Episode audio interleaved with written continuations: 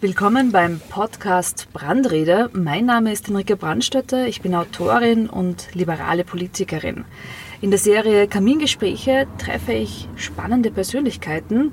Heute geht es um Leben und Tod. Ich treffe Mario Schlembach, er ist Autor und er schaufelt unser Grab. Er ist nämlich im Zweitberuf Totengräber. Und darüber sprechen wir heute. Herzlich willkommen.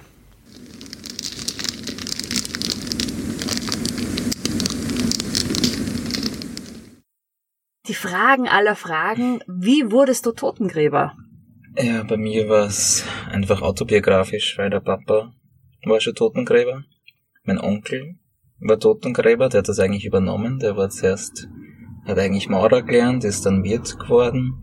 Und im Wirtshaus sind immer die Gemeindearbeiter, die das früher gemacht haben, hinkommen und irgendwann haben sie gesagt, diese Arbeit ist nicht so anstrengend, das wollten sie nicht mehr machen. Mein Onkel ist halt sehr resolut und hat gesagt, na geh, scheiß euch nicht an, das habe ich gleich rausgehauen. Und die haben ihn halt bei der Ehre gepackt und dann hat er das halt so quasi übernommen. Und die Gemeinde war froh, dass das irgendwer ein Außenstehender macht. Und mein Onkel ist halt im Wirtshaus immer mehr zu tun gewesen, hat dann mein Papa einfach neben der Landwirtschaft übernommen. Und hat es jetzt fast 30 Jahre gemacht und er ist jetzt vor zwei, drei Jahren in Pension gegangen. Und dann war die Frage, ja, machen wir es weiter oder nicht und ja, jetzt mache ich es weiter. Das ist ja ein sehr spannender Beruf. Ich weiß nicht, wie gut er auf einem Tinder-Profil ankommt. Was hast du da für Erfahrungen? Wahrscheinlich zieht man sehr komische Leute an. Also ich weiß nicht.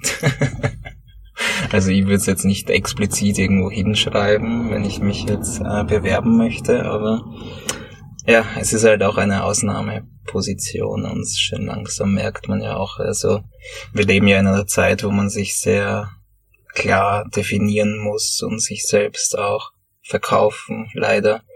Und dann reduziert man sich halt auf ein paar Rollen und dann ist halt der Totengräber ein gefundenes Fressen für manche und viele denken halt, es, wenn, wenn jemand hört, ich bin Schriftsteller, dass das halt Totengräber ist halt, ja, der inszeniert sie jetzt halt so, um ein paar Bücher mehr zu verkaufen. Dabei betreust du ja zwei Friedhöfe und es könnten noch viel mehr werden. Das war halt die Frage, weil ich bin halt wirklich ein Ein-Personen-Unternehmen, bin ein Kleinunternehmen, das heißt noch Umsatzsteuer befreit. Und wie ich dann halt jetzt dieses Unternehmen gegründet habe und halt sich rumgesprochen habe, dass ich das halt jetzt selbstständig mache, graben am Friedhof, sind halt auch andere Gemeinden zu mir gekommen und haben gesagt, ob ich dann nicht bei ihnen auch graben möchte. Aber es ist halt irgendwann einmal wird's zu viel und für mich ist halt dieses Graben ist das, es ist ja da im Prinzip kein Beruf, sondern es ist etwas, ich mache was, aber es ist, es ist, es ist keine Arbeit, sondern es hat ja bei uns noch einen sehr persönlichen Bezug, weil es sind, ich grabe an den Orten, wo ich aufgewachsen bin. In Sommereien hier, wo ich meine Kindheit verbracht habe und in Höfleien, wo meine Mutter her ist und wo ich meine ganzen Sommerferien verbracht habe. Also ich kenne sie und kenne ihre Geschichten. Und ich habe das halt auch erlebt, weil ich habe während dem Studium in Wien in Theaterwissenschaft studiert. Da ist ja dann Tod und Beerdigung eigentlich nicht so weit. Geht ja auch um Ritus und Trauerrituale. Und habe da gemerkt, was eigentlich dann so eine Industrie des Todes bedeutet. Habe dann am Zentralfriedhof gearbeitet, wo ich dann einfach quasi Menschen verabschiedet habe, die ich dann gar nicht gekannt habe, wo ich nicht einmal quasi nicht einmal gewusst habe, welcher Name das ist und die Leute nicht. Und da habe ich einfach gemerkt, dass das doch eine wichtige Aufgabe ist, auch was ich hier mache. Und ja, deswegen mache ich es vielleicht weiter.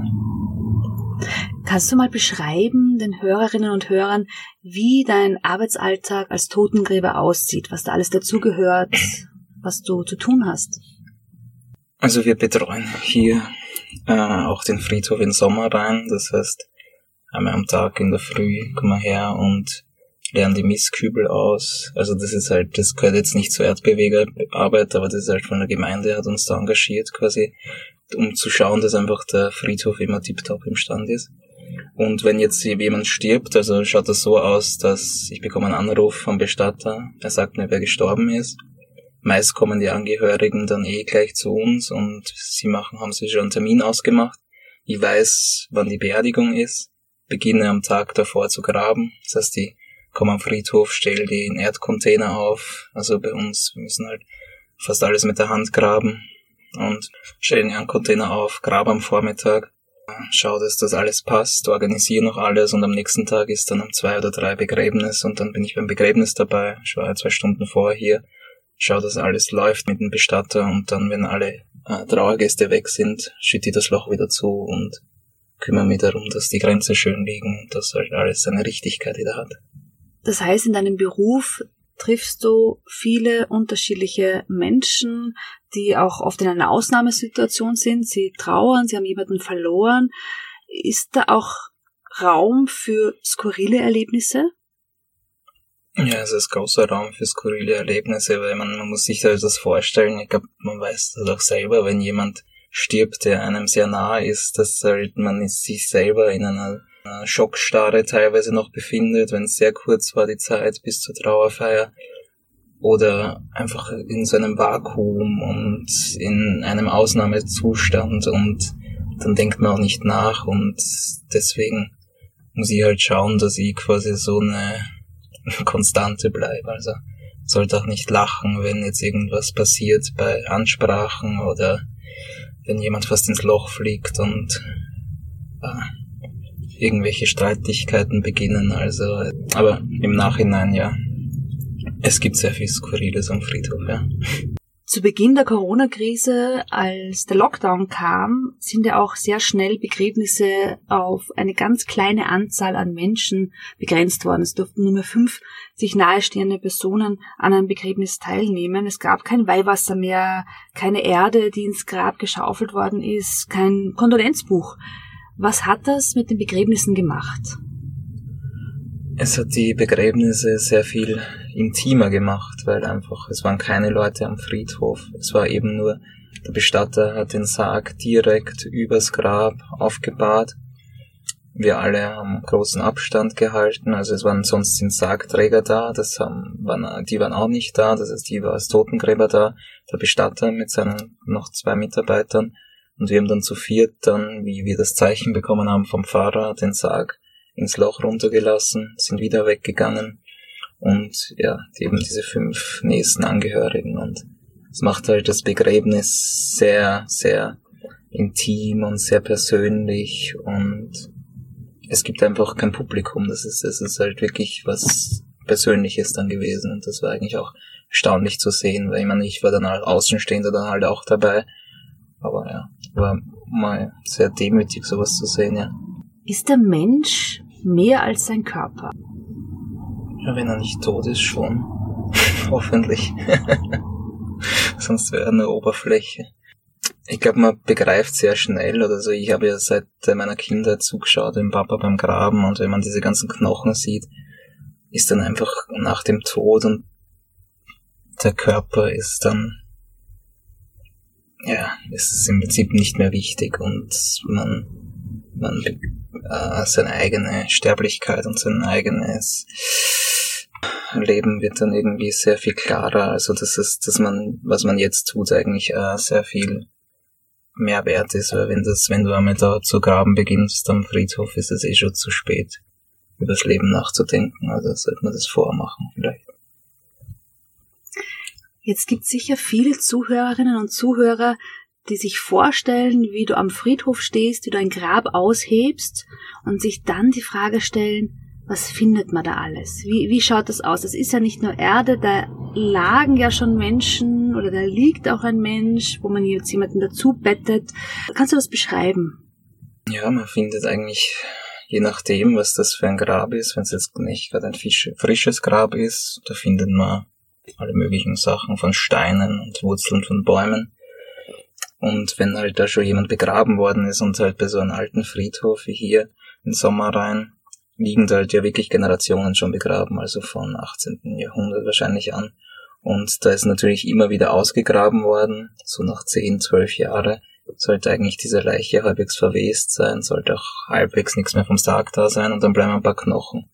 Und wir finden diese Knochen und wir haben diesen Erdcontainer und wir schauen halt, dass wir diese Knochen ganz vorne hinlegen und wenn wir das Loch dann wieder zuschütten, fliegt das als erstes wieder rein. Das heißt, es beginnt so eine richtige Erdbewegung. Und halt leider ist halt so in den 70er Jahren haben sie halt nicht sehr viel geschaut, dass eigentlich ja Zersetzung auch äh, was mit äh, Biologie zu tun hat oder dass halt synthetische Sachen sich nicht zersetzen und Leute haben halt, sind begraben worden in ihren, halt in den feinsten Anzügen, das waren synthetische Anzüge.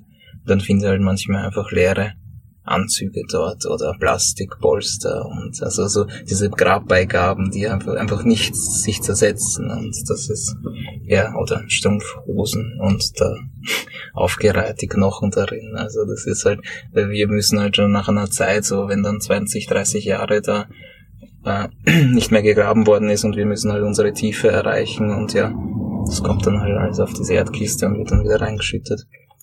Zurück noch zur Gegenwart. Du schreibst auch Bücher, Theaterstücke, du beschäftigst dich nicht nur mit dem Tod. Woran arbeitest du gerade aktuell? Bei mehrere Sachen, aber hauptsächlich eigentlich an, also wo ich schon lange dran arbeite, ist, weil ich bin auch neben einem Soldatenfriedhof aufgewachsen. Das war mein Spielplatz, ein altes Lagerfriedhof vom Zweiten Weltkrieg. Und dieses ganze Gebiet neben unserem Bauernhof, wo ich aufgewachsen bin, war eines der größten Kriegsgefangenenlager im Zweiten Weltkrieg. Und eine Geschichte davon würde ich gern erzählen und da bin ich gerade dabei, um zu versuchen, eine Sprache zu finden, diese, das zu erzählen, ja. Wird noch ein längerer Prozess. Ich danke dir für die Einladung auf den Friedhof hier in Sommerrhein und für dieses wunderbare Gespräch.